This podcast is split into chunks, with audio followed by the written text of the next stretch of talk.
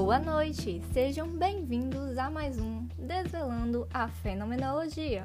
No programa de hoje, vamos abordar um pouco sobre as contribuições de Brentano, Russell e Merleau-Ponty para a clínica humanista fenomenológica.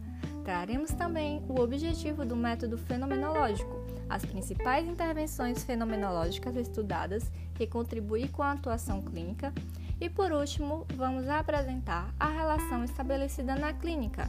Será que é de aplicação ou implicação? Você está preparado? Então vamos lá. Brentano contribuiu com a psicologia empírica, que implica na essência do fenômeno. Formulou a psicologia do ato, elaborou a terapia da percepção e discutiu as noções de intencionalidade, o que influenciou Russell, pai da fenomenologia, na transcendência à psicologia descritiva. Russell também trouxe a diferenciação entre percepção de fato e a intuição da essência. Rejeitou a atitude natural e defendeu a análise intencional, a nossa famosa epoquê, definindo o método fenomenológico.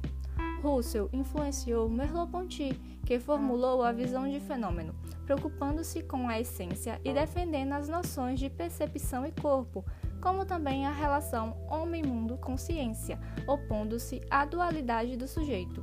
Gostaram das contribuições desses filósofos para a clínica humanista fenomenológica? Então vamos dar continuidade ao nosso programa.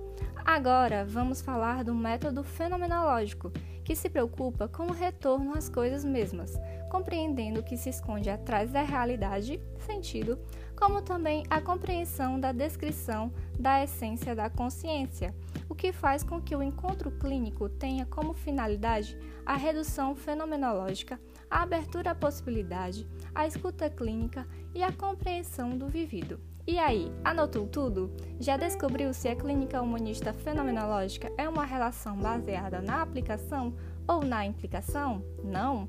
Então vem comigo que eu vou te ajudar.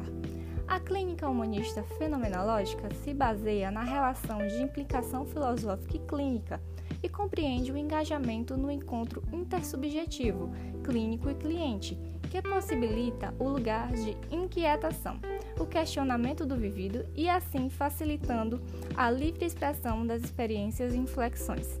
E aí, gostaram do conteúdo de hoje? Por hoje é isso. Obrigado pela atenção, galerinha da Rádio Psi, e até a próxima.